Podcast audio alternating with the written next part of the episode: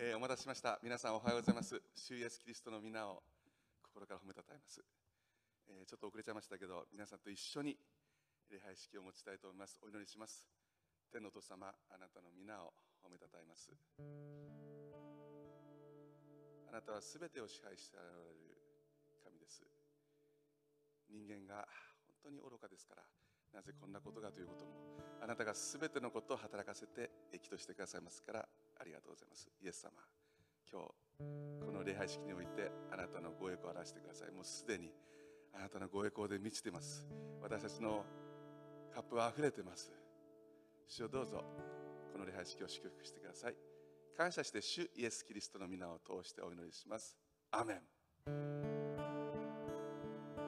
皆さんで主イエスの御そばにおかえ賛美しましょう。主イエスの御そばに隠れがあり罪もいざないも知ることなし。あがない主よ。あがない主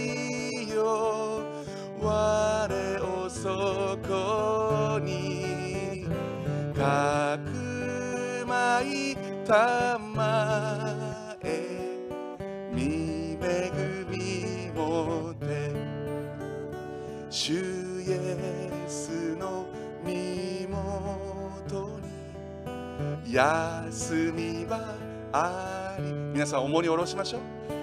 におときおろして憩いを得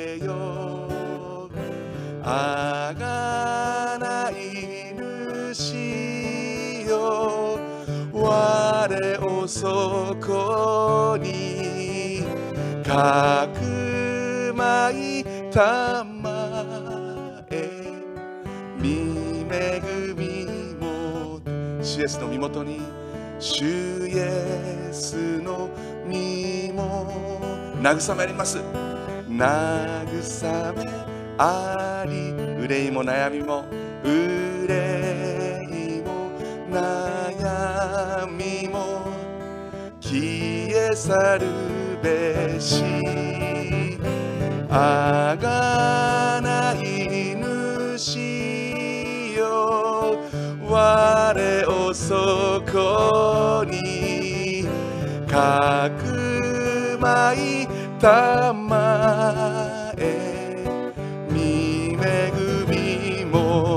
あがない主よ。あがない主よ。我をそこにかくまいたまえ見恵みもて。主イエスは医者なり。主イエスは医者なり。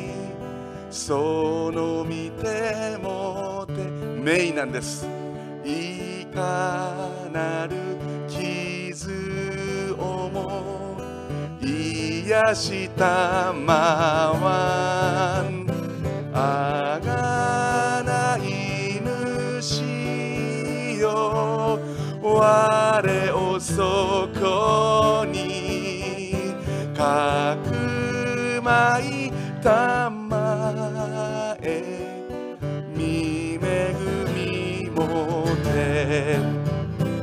あがない主よ。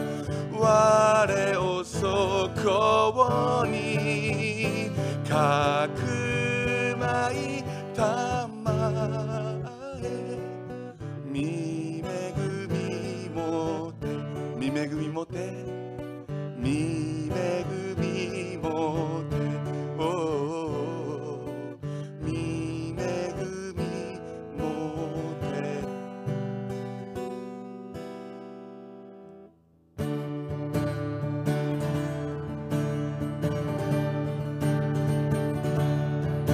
緒に賛美を。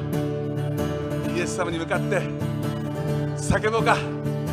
どんな時でもどんな時でも私は賛美を決してやめることない。それはあなたが私を愛してること知ってるから。どんな場所でも私は賛美を決してやめることない。それはあなたが私と一緒にいて守ってるから。ハレルヤ。どんな時でもどんな時でも私は賛美を決してやめることないそれはあなたが私を愛してること知ってるからどんな場所でも私は賛美を決してやめることない。それはあなたが私と一緒にいて守ってるから。行こうか。今も。今もあなたが一番必要。すべてを満たしてくれる。お方。恵みに応え目を上げ歌う。賛美をやめるつまでも。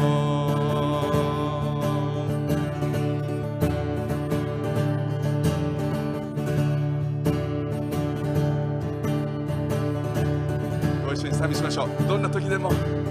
どんな時でも私は賛美を決してやめることない。それはあなたが私を愛してること知ってるからどんな場所でも私は賛美を決してやめることない。それはあなたが私と一緒にいて守ってるから。行こう。今もあなたが一番必要。すべてを満たしてくれる。お方恵みに応え目を上げ歌う。賛美をやめることはない。いつもいつまでも。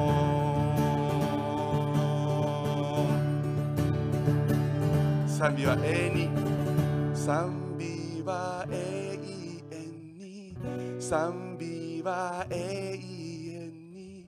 賛美は永遠にあなたに。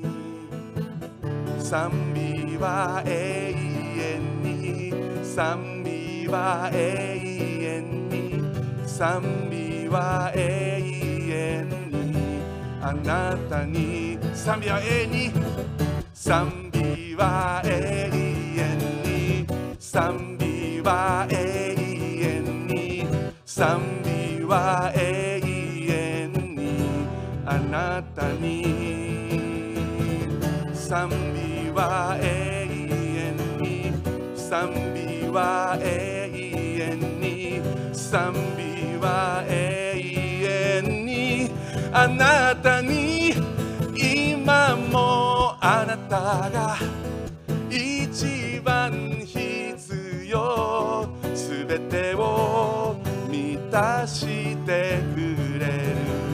お方恵みに応え目を上げ歌う。賛美をやめ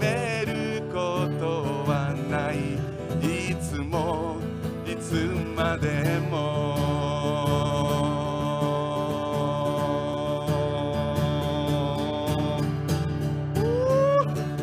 ハレルヤ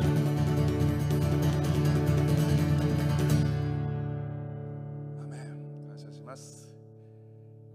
皆さんと共に御言葉に預かるその備えをしたいと思います。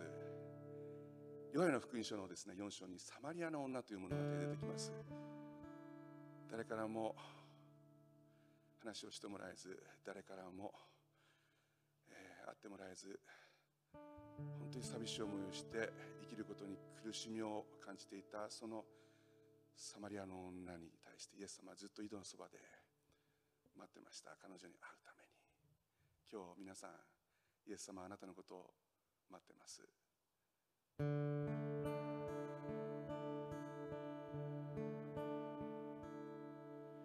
彼女は生きることに疲れてすべてを投げ出したい日々の中誰にも分かってはもらえない。痛みと涙を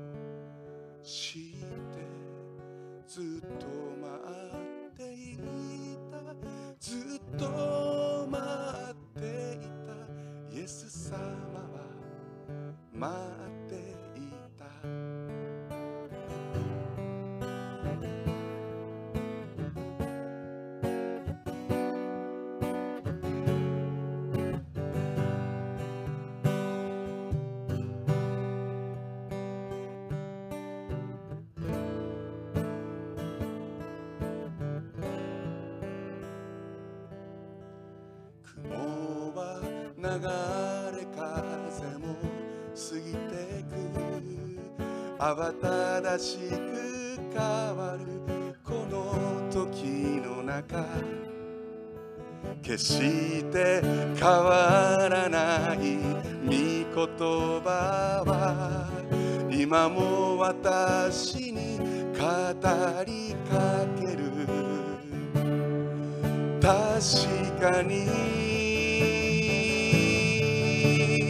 あの井戸のそばで温かな微笑みをしてずっと待っているずっと待っているイエス様は私たちをあの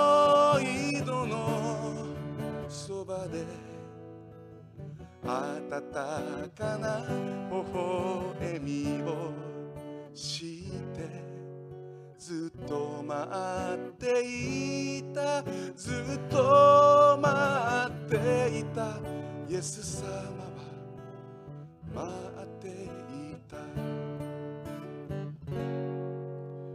ずっと待っていたずっとス様は待っていた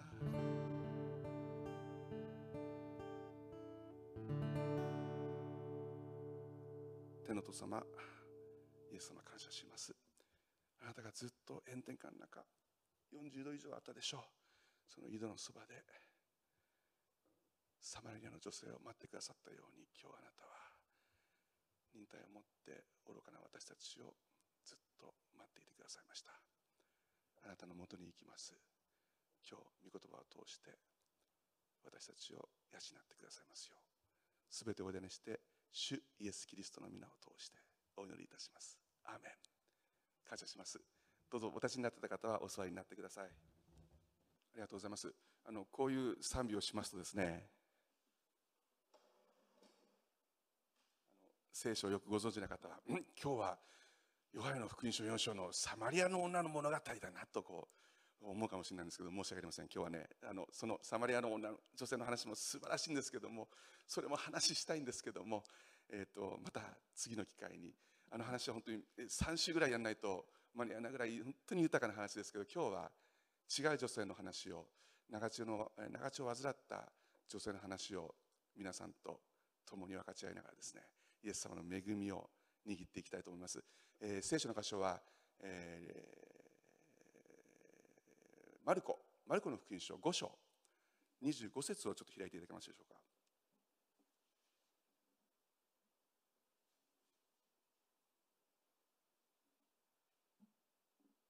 聖書は今日は映るかな？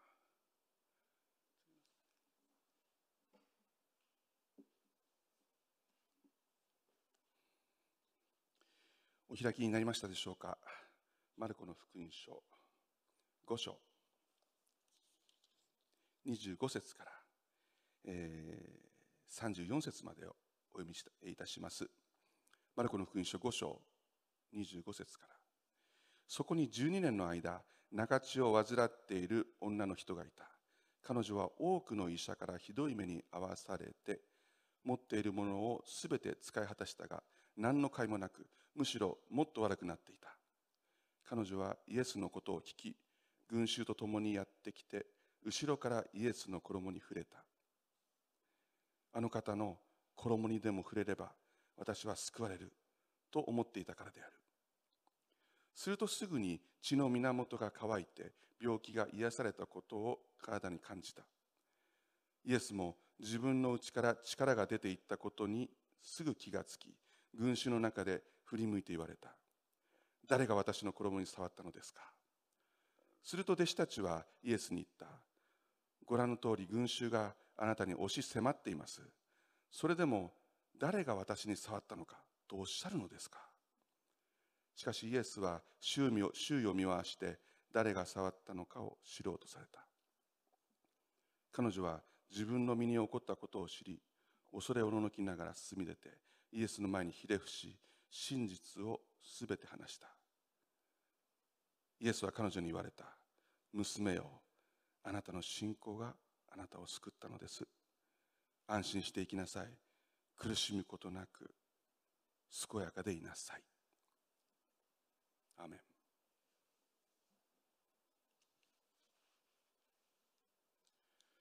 今日のメッセージのタイトルはですねあなたのための言葉というというタイトルです。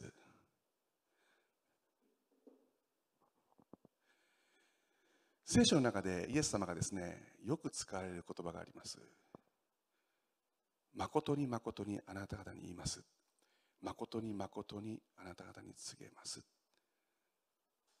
まあ、今の言葉で言うとなかなか今あのこの時代に誠に誠にあなた方に言いますってあまり使わないですよね、えー、実は本当にこれ本当の話なんだけどっていう葉使いますかね、えー、今の若い人はですねガチっていう言葉を使うそうですね。この間娘が妻にですねママこれガチだからガチの話でって。最初妻分からなかったですね。あの中学校とか小学校のお子さん持ってる人多分ピンとくると思うんです。あの芸人がよく使うんですよね。あのリアルガチとか言うんですけども要するにこれ本当の話だから聞いてよっていうことなんだと思うんですけどイエス様は誠に誠にあなた方に告げますという言葉をよく使いました。英語では truly truly I say という truly truly I say という。ヨハネの福音書の3章の中でですねニコデモという立法学者が学者がですねイエス様のもとに訪ねてくるんですね。イエス様あなたのことを知りたい。するとニコデモは誠に誠にあなたに告げますって言うんですね。Truly, truly I say to you unless man is born again he cannot see the kingdom of God. これあの誠にあなたに告げます。誠に誠にあなたに告げます。人は新しく生まれなければ神の御国を見ることできませんって言ったんですね。そうするとニコデモはとんちんかなこと言うんですね。え私はもう一回母のお腹の中に入って生まれなくちゃいけないんですか？イエス様が言ったのはそんな意味じゃないんですね。悔い改めてイエス様に立ち返ってイエス様によって新しい命もらって新しくされなければ天の御国に入ることできないんだ。その後ニコデメに3回「truly truly I say」という誠に誠にあなたに告げますっていうんですね。実はこのヨハネの福音書の中で「truly truly I say」という誠に誠にあなたに告げますという言葉はイエス様25回言うんです。でその25回のほとんどが個人的に語った言葉です。弟子たちにも弟子たちを呼んで誠に誠にあなた方に告ぎます。実はイエス様の言葉は全体の群衆に話してても全て一人一人に話してるんです。全て個人的な言葉です。イエス様は十字架でも誠にあなたに告げますって言いました。十字架にかかった時二人の男がイエス様の右にイエス様の左につけられてました。一人の男がもう死にそうになってイエス様はもうすぐ死ぬという時にイエス様を罵るんですね。お前神だろ。お前神の御子だったらお前と俺たちを救えって言ったんですね。ところが片方の側にいた男がですねお前何ということ言うのか。お前は神をも恐れないのか。俺たちは自分がとんでもない罪をしたその罪の報酬を受けてるだけだろう。でもこの人は何も悪いことしてないって言ったんですね。そして彼はイエス様に言うんです。イエス様あなたが死んでよみがえってそして神の御位に天の右の座につく時には私のことを思い出してくださいって言ったんです。私はとても天の御国に入れるような男ではありません。だけどせめてほんのちょっとでいい。思い出してくれるだけでいい。思い出してくださいってそれに対してイエス様は彼に言葉を投げたんです Truly I say to you 誠にあなたに告げます。You shall be with me in paradise today あなたは今日私と共にパラダイスにいます。つまり天の御国に私と一緒にいます。もう息を引き取る数秒ほんの数秒で彼永遠の命を手に入れました。彼のために用意された特別な言葉でした。今日のこの長血を患った女性の話の中でイエス様は彼女に対しても彼女のために用意された特別な言葉があります。でもそれは彼女にだけじゃない。皆さん今日イエス様はあなたのために用意された言葉があるんです。この中の言葉は教科書じゃない。ラブレターです。あなたの個人的なあなたへのラブレターです。だから全ての言葉があなたのための言葉なんです。もしあなたが聞かなければそれは全てなかったことになってしまいます。でもあなたが外耳を傾けてイエス様の言葉を聞くならば必ず内側で蓄えられてそして豊かな豊かな実を結びます。今日イエス様があなたのために用意された言葉共に聞いていきましょう。お祈りします。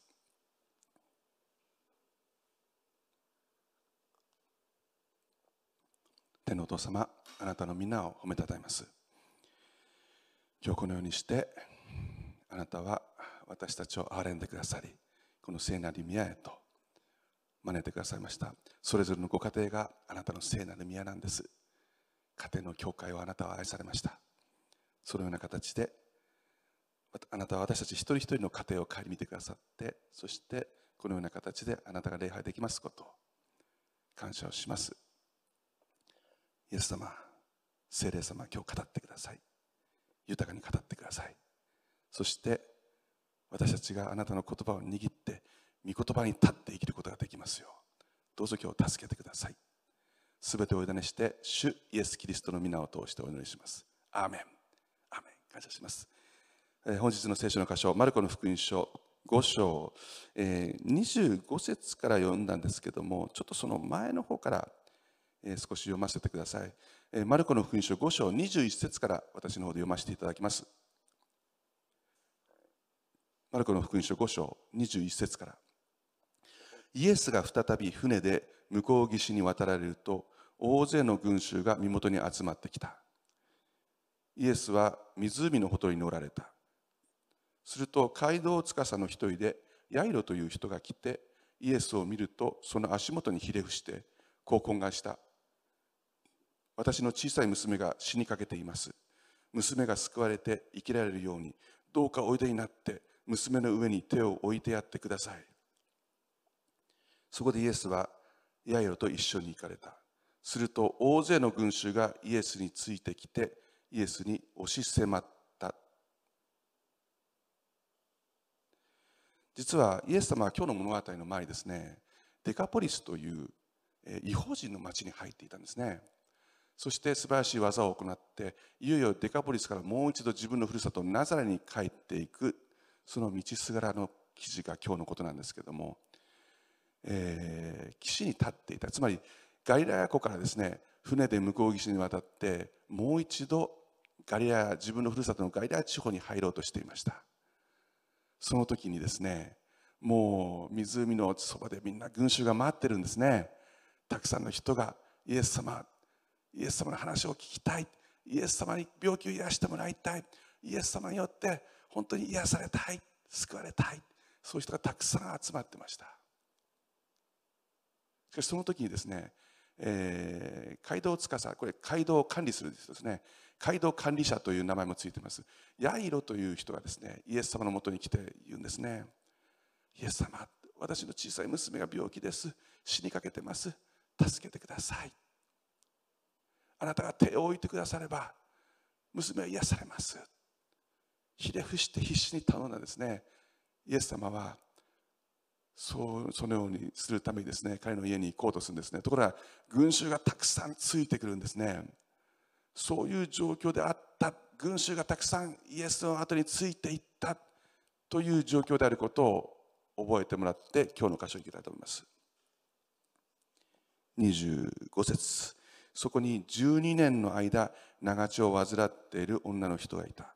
彼女は多くの医者からひどい目に遭わされて持っているものを全て使い果たしたが何の甲斐もなくむしろもっと悪くなっていた。長血という病気はですね、えー、女性特有の病気で血が止まらない病気ですね。血が止まらない。あの実はですね私は2年前だったと思います。鼻血が止まらなくなったんですね。夜中。で何やっても鼻血が止まらない。ちょうどこの中2階に住んでいたんですけどもうどうにもならなくてですね。このまま血が止まらなかったら死んじゃうんじゃないかなって大げさだと思うかもしれないですけど本当に思ったんです。でどうにも何やっても止まらないんで一緒に、えー、っとそこに寝ておられた上田先生を起こしてですね「上田先生申し訳ありません。鼻血が止まらないんです」上田先生急いで救急車を呼んでくださってですね。うー救急車来てくださって。それで救急車に乗せられてすぐに血圧を測ったんですね。そしたら血圧が上が185あったんです。うわこれは大変だなこれだ。なんて言って、まあ、病院に連れて行かれて結局は話止まったんですけどほんの数時間です。だけどほんの数時間でも本当にもうそれはもうどうなっちゃうんだろうどうなっちゃうんだろうどうなっちゃうんだ自分はってものすごい不安だったんです。たかが鼻血かもしれないけど。でもこの女性はですね皆さん12年間ずっとこの血が止まらない病気で苦しんだんです。だけど彼女の苦しみはそれだけじゃないんです。この女性特有の長血という病気にかかってしまうと人と会うことができないんです。特有の病気なんでこの人に触ると汚れるって言われたんです。だから人々はこの女性を無視しました。遠ざかってたんです。罪人って言われたんです。彼女が取る時はみんな避けたんです。なぜなら彼女は自分で表明しなくちゃいけないからです。私は汚れているって。そういう病気だったんですだから彼女すごい差別されてものすごい苦しんだんです。病気で苦しんで人々からの迫害で苦しんでだけど何としても治したいと思って病医者に頼んだんです。何人もドクターズって書いてあります。何人もの医者に頼んだんです。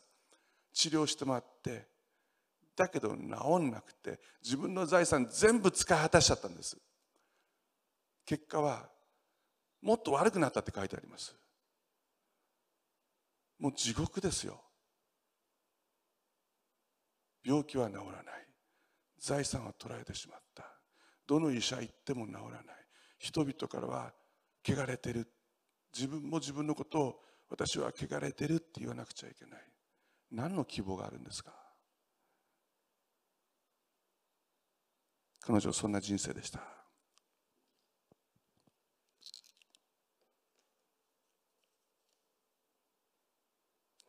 ところが彼女はあることを聞くんですね。27節。彼女はイエスのことを聞き群衆と共にやってきて後ろからイエスの衣に触れた。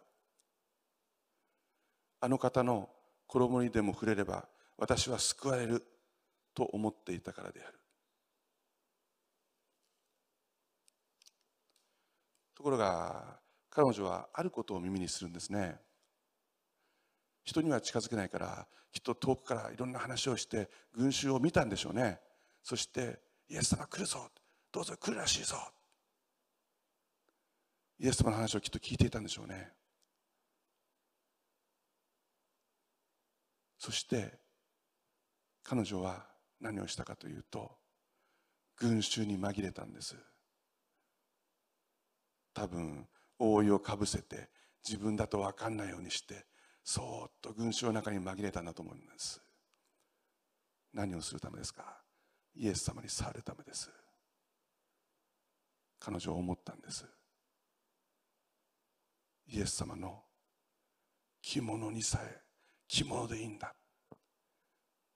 この街道管理者のヤイロの願いみたいに娘に上に手を置いてやって祈ってほしい。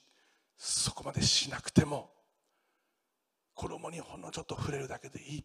それで必ず治る。救われるって。彼女信じたんです。イエス様の衣に触れれば救われるなんてこと聖書に書いてありません。彼女のオリジナルなんです。だけどこれは彼女の前向きな祈りじゃないんです。これしかなかったんです。これこれしか方法がなかったんです彼女。なぜなら人から汚れてると言われて差別されて人に近づけなかったから。触れればその人も汚れる立法で罪になるから人に触れることも許されなかったんです。だからもう自分の身を隠して必死に必死に手伸ばして触れるしかなかったんです。実はあのこの長地の話はですねマルコの福音書だけではなくマタイの福音書ルカの福音書にもこの記事が載ってるんです。ちょっとそこの部分を一緒に見ていきたいと思うんですけどまずマタイの福音書。マタイの9章を開いていただけますか？マタイの福音書9章。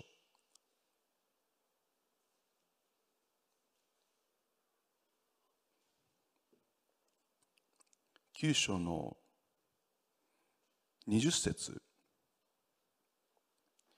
よろしいでしょう？私の方でお読みします。マタイの福音書9章20節すると見よ、12年の ,12 年の間、長血を患っている女の人が、イエスの後ろから近づいて、その衣の房に触れた。この方の衣に触れさえすれば、私は救われると心の内で考えたからである。と書いてあります。衣の房に触れたって書いてあります。ルカの福音書をちょっと開いていただいてよろしいでしょうか？ルカの福音書の8章。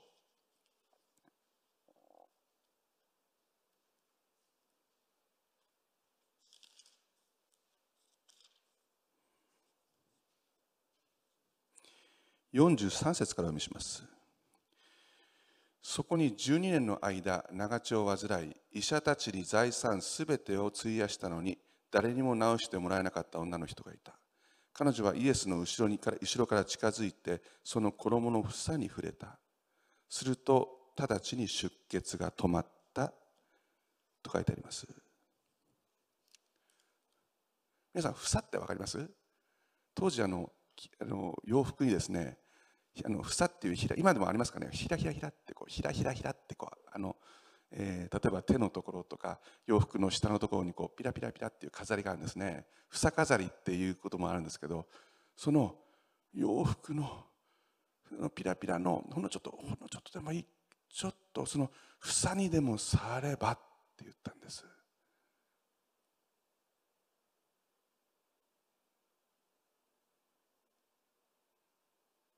もう彼女ができる精一杯のことだったんですそれが。だから彼女何したかっていうとそっと後ろからこうやってあの覆いをかけてイエス様のところにそっと後ろから群衆と紛れてでいよいよイエス様に近づいたらこうやって張ったんです。張って張って張ってそしてイエス様の房に手伸ばしたんです。こうやってって。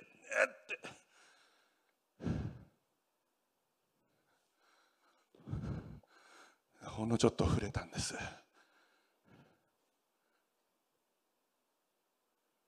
それが彼女にできる精一杯のことでした。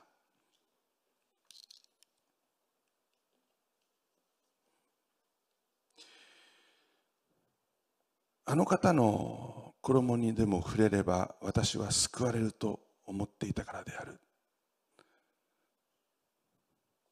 これ、えー、新科学聖書では思っていたからである。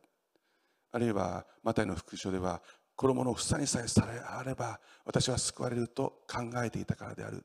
と書いてありますけど言語のギリシャ語を直訳すると言っていたというわけになります。つまり彼女はイエス様の衣の房にでもほんの房に房にさえ触れば自分は必ず治る。救われると言ってたんです。そうやって信仰告白をしていたんです。皆さんは今日皆さんの信仰告白をしてますか？私は必ずこうなる。こうなるって。イエス様の前に告白してますか？それとも私はダメだ。そう言ってますか。でも彼女は言ったんです。私は治るって。イエス様の衣のその房のふさふさのところをちょっと触りさえすれば私は治るって。そう言ってたんです。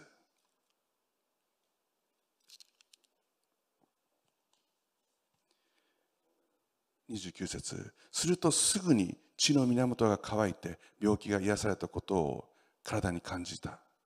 イエスも自分の内から力が出ていったことをすぐ気がつき群衆の中で振り向いて言われた。誰が私の衣に触ったのですか？すると弟子たちはイエスに言った。ご覧の通り群衆があなたに押し迫っています。誰でもそれでも誰が私に触ったのかとおっしゃるのですか？しかしイエスは周囲を見回して誰が触ったのかを知ろうとされた。その長丁を患った女性ははって一生懸命手を伸ばしてほんのちょっとで触った瞬間にさーっと血が乾いて治ったことを感じたんですね。治った。あ本当に治っ私の信仰通りになった。治ったって。だけどその後大変なことが起こるんですね。イエス様がパッと振り向いて誰か私に触った人がいる。トゥットゥントゥットゥントゥットゥン。彼女は分かるわけですよね自分って。だけど弟子は言ったんです。これルカの福音書では、えー、シモン・ペテロって書いてあります。だペテロから言ったんです。イエス様イエス様。こんなにこんな人見てください。こんなにいっぱい人がいてこんなに押し迫ってしてあなたに何度もみんな触ってるじゃないですか。イエス様イエス様って。イエス様イエス様って。これだけみんな押し合いへし合い触れていて誰が触ったのかってあなたは言うんですか？って。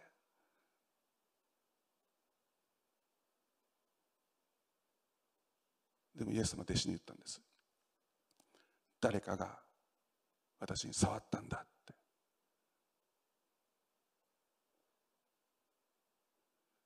たくさんの人が触ってるかもしれないけど触り方が違うんだって。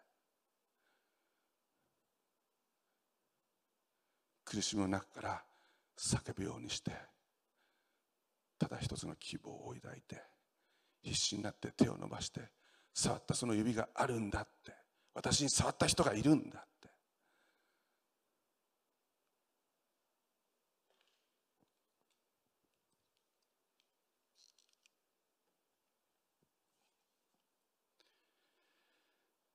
33節。彼女は自分の身に起こったことを知り恐れをおののきながら進み出てイエスの前にひれ伏し真実をすべて話した。彼女は自分の身に起こったことを知り恐れをおののきながら進み出てルカの福音書では震えながらって書いてあります。イエス様の前に出てひれ伏してイエス様の前にひざまずいてそして全ての真実を話したって書いてあります。皆さん子供の頃こうなんか悪いことをしてですねもうこれは隠しきれないって言ってお父さんとかお母さんに正直に話したことってあります？声震えませんでしたか？涙目にならなかったですか？私はどちらかというとですねあの言えずに隠していて見つかってバレてすごい怒られたっていう思い出しかないですね。たくさん正直に言えなかったですね。だけど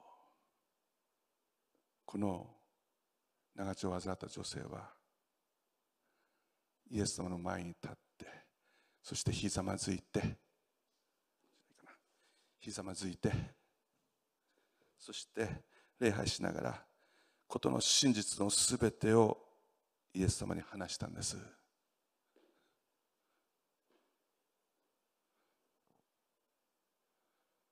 この時どれほど彼女がつらかったかどれほどの決意を持って話したのか私たちには想像がつかないはずです。我々が正直に犯した罪を人に言うのとはわけが違う。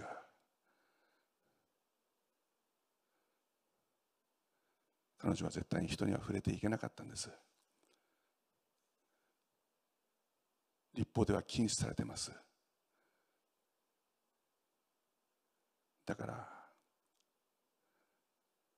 もし立法学者だったらお前はなんてことをしたんだ？なんで私に触れたんだ？私が汚れるだろう？とんでもない罪人だ！人々はきっと彼女がそこにいた時にいたことを気づいたらうーって後ずさりしたはずです。汚れた女がここにいるってだから彼女の本音は一生懸命手を伸ばして分かんないようにマントをマントで自分を隠してそしてはいつくばってはいつくばって誰にも分からないようにして衣にちょっと触れて癒してそのまま消えたかったんです。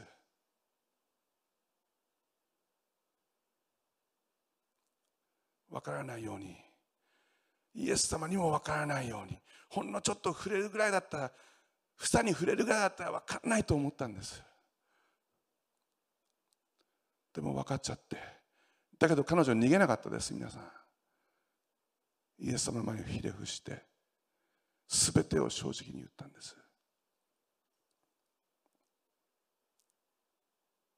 大変な勇気でした。大変な決断でした。なぜならとんでもない罪だからです。お前なんてことしてくれたんだ。罪人だ。立法違反だ罪人だ。なってもおかしくなかったはずです。この後イエス様が彼女のために用意してくださった言葉があります。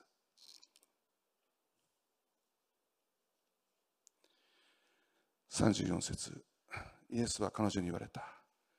娘よあなたの信仰があなたを救ったのです。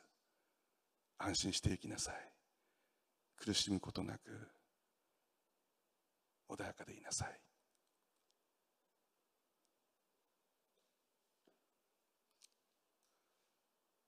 イエス様は彼女に目と目を合わせて言ったんです。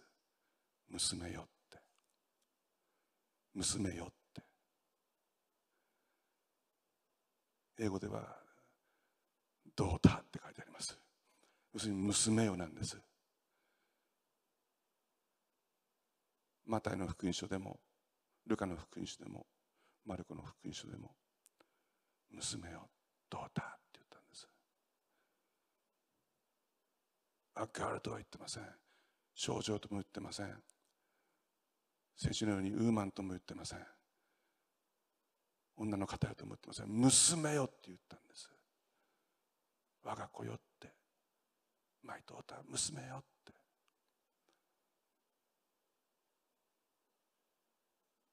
ずっと長血を患って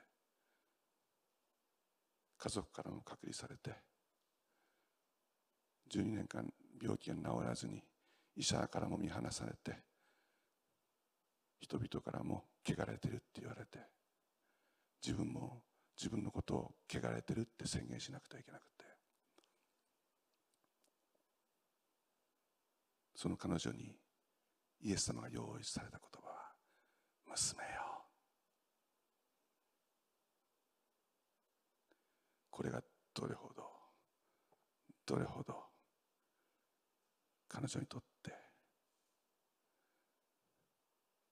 温かな言葉だったんでしょうね。そして言ったんです。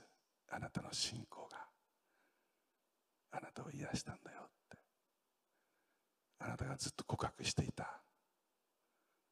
衣の房にでも房にでもさえ房にさえ触れれば必ず救われるってそう宣言していた。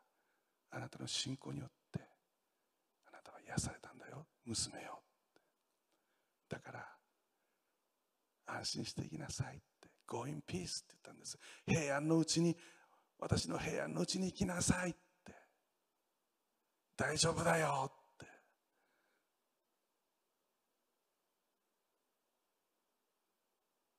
皆さんこのイエス様の彼女に用意された言葉を握って生きるのと房に触ってさっと逃げていってこの言葉をもらわないで生きる人生と全く違ったものになりませんか？彼女は正直にイエス様の前に立ちました。そしてイエス様に誠実に全てのことを話しました。イエス様は言ったんです。娘よって我が子よって。あなたの信仰があなたを癒したんだぞって。安心していきなさいって。健やかでいなさいって。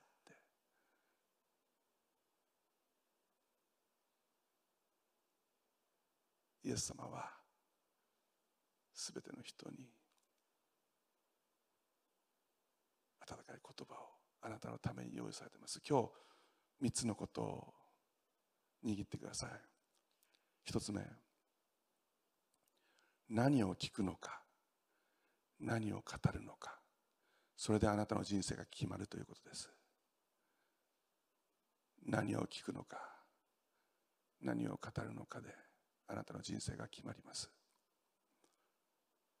この長地の女性はですねイエス様が来られるということを聞いていたって書いてあります。耳にしたんですね。そして彼女はもうイエス様が唯一の希望でそのきその希望だけを握って彼女こう言ったんです。衣の房にでも衣の房にさえ触れば私は癒されるって私は救われるって彼女は言っていたんです。信仰告白したんです。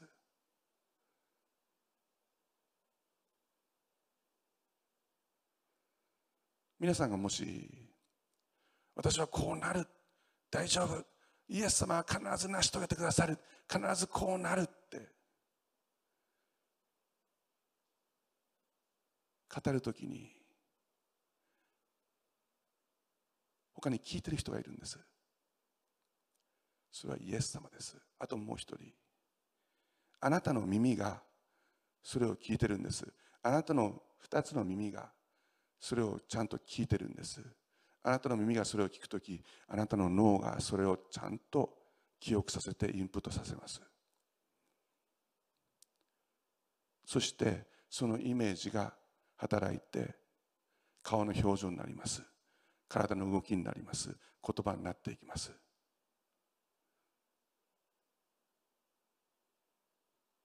今日あなたの語る言葉をあなたの耳が聞いてるんです。あなたが前向きな言葉を話して信仰を告白してイエス様がいるから一緒にいるからできる。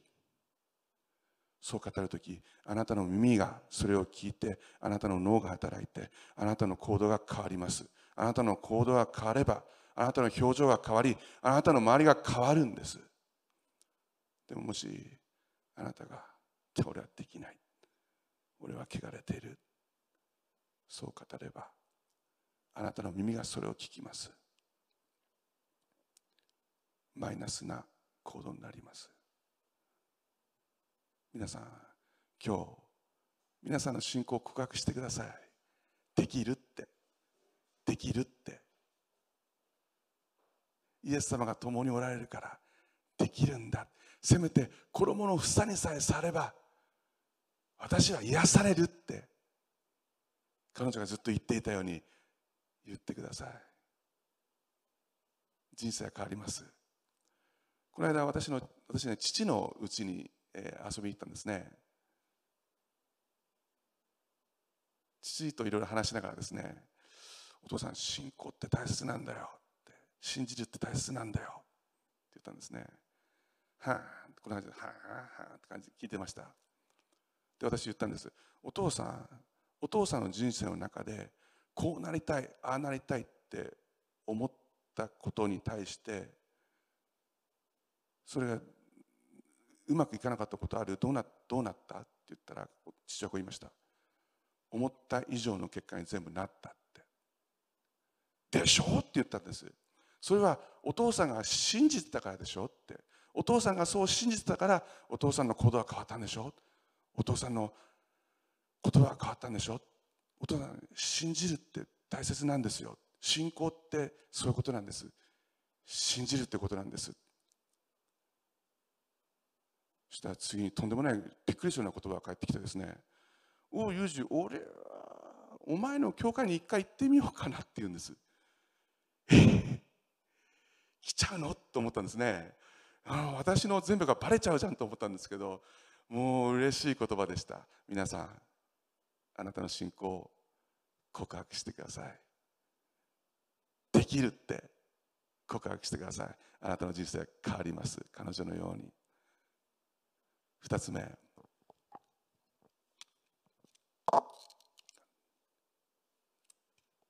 イエス・キリストに誠実であるということです。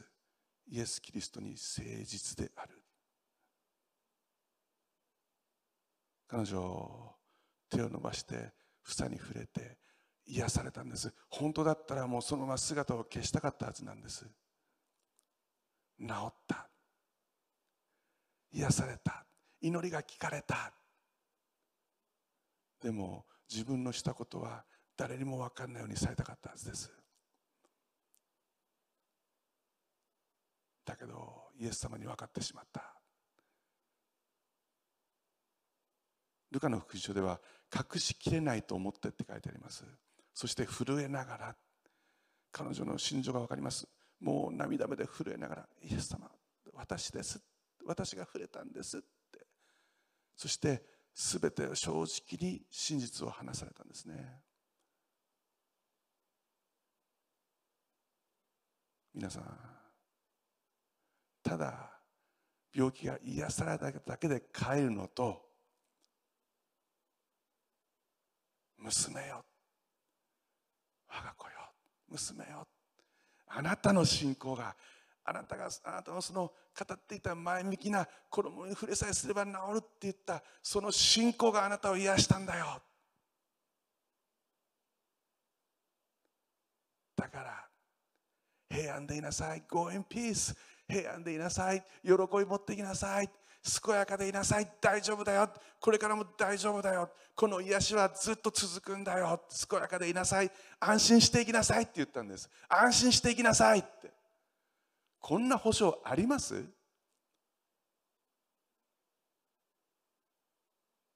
この言葉をもらうのともらわないで癒されて逃げちゃうのでは大違いなはずです。だけどその言葉をもらえたのは彼女が誠実だったからです。イエス様に対して正面に立ってひざまずいて私なんですって言ったからです。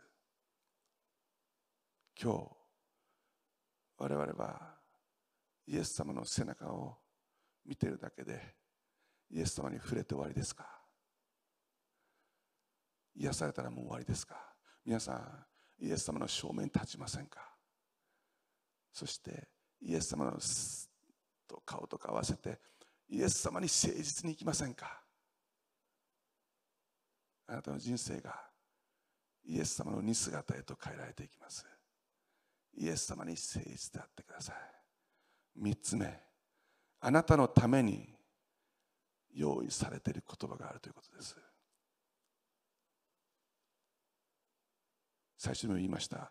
この聖書は生きるための教科書なんかじゃないんです。たくさん教えられることもあります。でもこれはあなたへの個人的なラブレターです。本当にパーソナルなんです。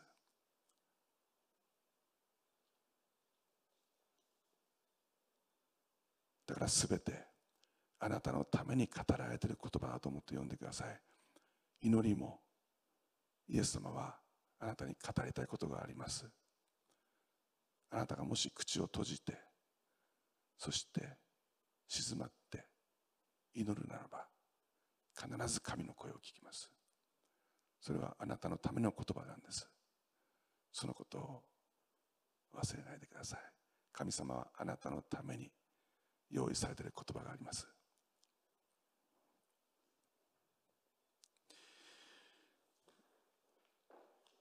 ヨハネの福音書にですね、えー、復活されたイエス様の話が出てきます。復活されてガリラヤガリラヤ湖でですね先ほども出てきましたシモン・ペテロという弟子にですねイエス様はご飯食べた後ペテロ呼ぶんですね呼んで。そしてシモン・ペテロに言うんです。シモン・ペテロヨセフの子よペテロ。お前は他の弟子よりも誰よりも私のことを愛するかって。愛してます。とかイエス様はまた聞くんです。ヨハネの子シモン。お前は他の誰よりも私の子を愛す私のことを愛してるかって。愛してます。私の羊飼いなさいところがイエス様はまた聞くんです。3回聞くんです。ペトロお前は他の弟子たちよりも誰よりも私のことを愛してるかって。ペテロは心を痛めてって書いてあります。私があなたのことを愛しているのはあなたがご存知ですって。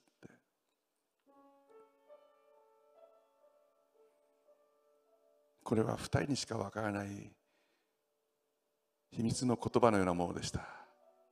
なぜならばペトロは3回イエス様を知らないと言ってしまったからです。予言通り。でもイエス様はそれを怒ってなかった。それを遠の昔に許していた。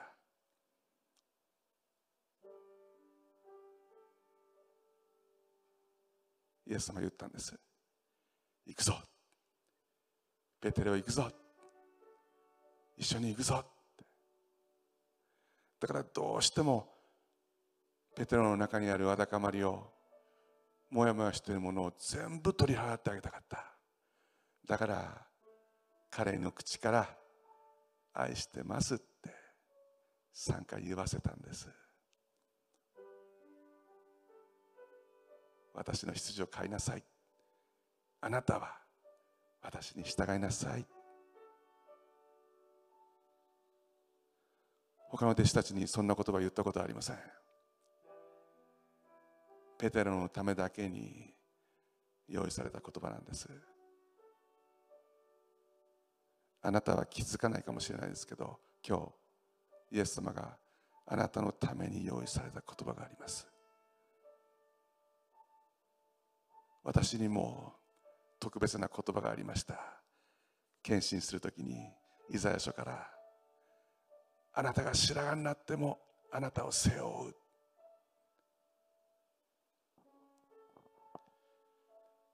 ドトールで読んでたんですけど涙が止まらなくて。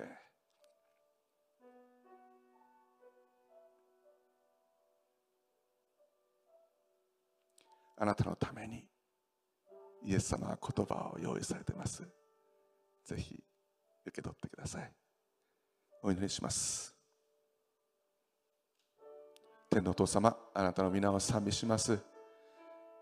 あなたは私たち一人一人のために個人的に言葉を用意してくださってます。それは温かな言葉です。長血を患ったその女性に娘よ娘よ温かい言葉をあなたは用意してます。私たちがそれを取りはぐって忘れてその言葉が虚しく地に落ちることがないようにイエス様どうか今日私たちの心を開いてください。あなたにただ信頼してただ信頼してあなたを求めるものとさせてください。今日もあなたが私たちの上乾きを潤してくださって感謝します。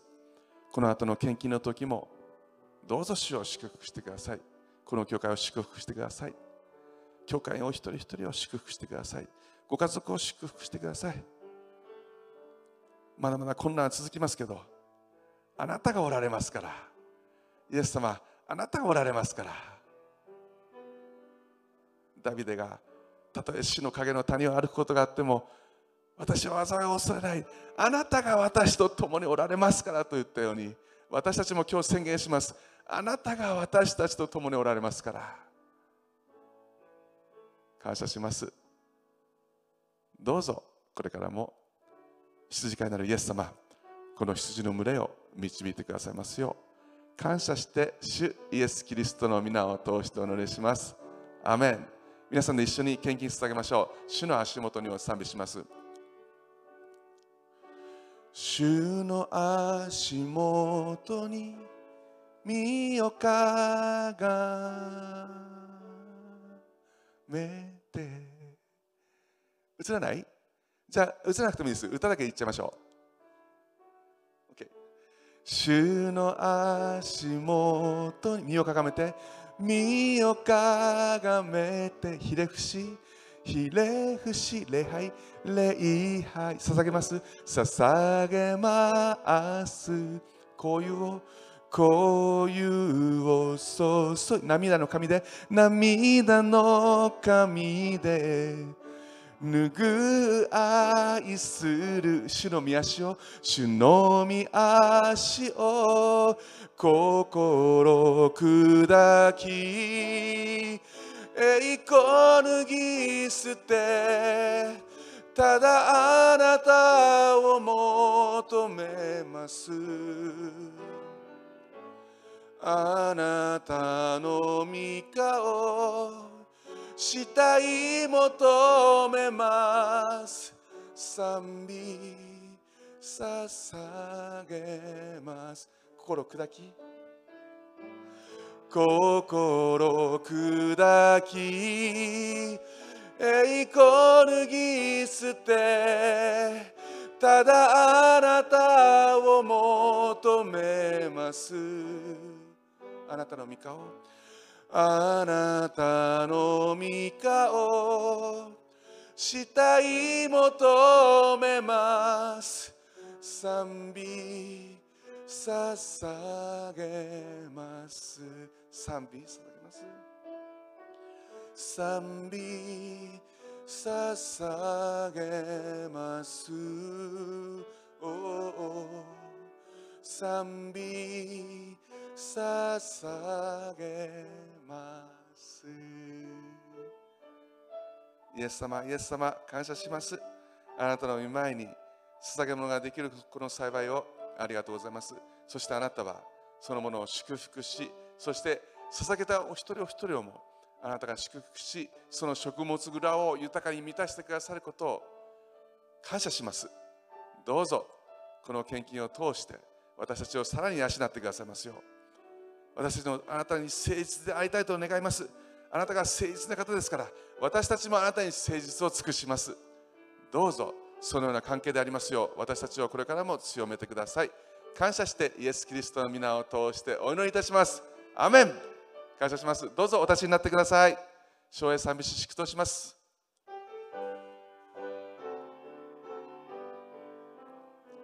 父御子御霊の大神にとこしえ変わらず見栄えあれ。見栄えあれ。アメンアーメン祝祷します。青い恋願わくは主イエス・キリストの恵み。父なる神の永遠の愛精霊の恩親しき交わりがイエス様を愛するまたイエス様につながるすべての民と共に今からのち常しえまでもありますように主イエス・キリストの皆を通して祝福を宣言します。アーメン。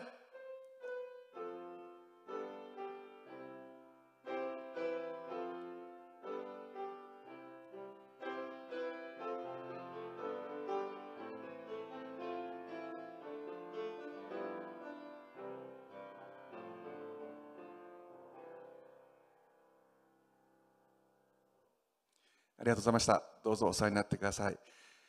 え、本日はちょっと、えー、出だしがつまずきましてですね、ちょっと遅れちゃいましたね。えー、申し訳ございませんでした。しかし、イエス様ですが、イエス様はすべてのことを働かせて益としてくださる神ですから、もしかすると中には、あら、なかなかこう映んないわ、どうしようどうしようって遅れてスタートしたらちょうどよかったという方も中にはいらっしゃるかもしれませんよね。祝福を感謝します。えー、一つ皆さんに、えー、宣伝があります。God with us っていうあのキャンプなんですけども、これあの岐阜純福音教会という私たちの、えー、仲間のですね TPKF の、えー、岐阜純福音教会でキャンプがあります。これユースなんですけど、ユースキャンプでオンラインなんですね。だからあのどなたでもまあ、一応参加、どなたでもオンラインだから参加できるんですけど、一応対象は中学生から独身社会人の皆さんということです。えー、6月20日、集会は6月20日と6月27日と7月4日、これ毎週日曜日に公開されてます。オンラインですんで、えー、もしよろしかったらぜひ参加してください。参加料無料です。無料でオンラインで参加できますので、えー、若い人たち、ぜひ参加してください。また、若い、えー、お子ちゃんをお持ちの、えー、親御さん方、ぜひ素晴らしいキャンプです。えー、西川真紀夫先生が、えー、1日目に、えー、メッセージするんですけど、私、一緒にあの、えー、ペンテコステージの編集委員をしてるんですけど、もう素晴らしい、素晴らしい方なんで、ぜひ、ぜひ参加してください。えー、お待ち申し上げてます。えーと、締め切りはあの6月13日です。えーと、分からない方いらっしゃったらあの私の方に問い合わせてください。よろしくお願いします。えー、6月20日まで緊急事態宣言続きます。もう3週か、えー、日曜日集めませんけど、その後集えることを信じましょう。皆さんとまた一緒にね、えー、教会の皆さん、ここで共に礼拝できることを待ちわびてますけども、もうちょっと忍耐ください。また、YouTube をご覧の皆さん、ぜひ教会に遊びに来てください。お待ち申し上げてます。皆さんの上にイエス様の祝福が豊かにございますように。また来週お目にかかりましょう。ハレルヤ、感謝します。シャローン、祝福がありますように。アメン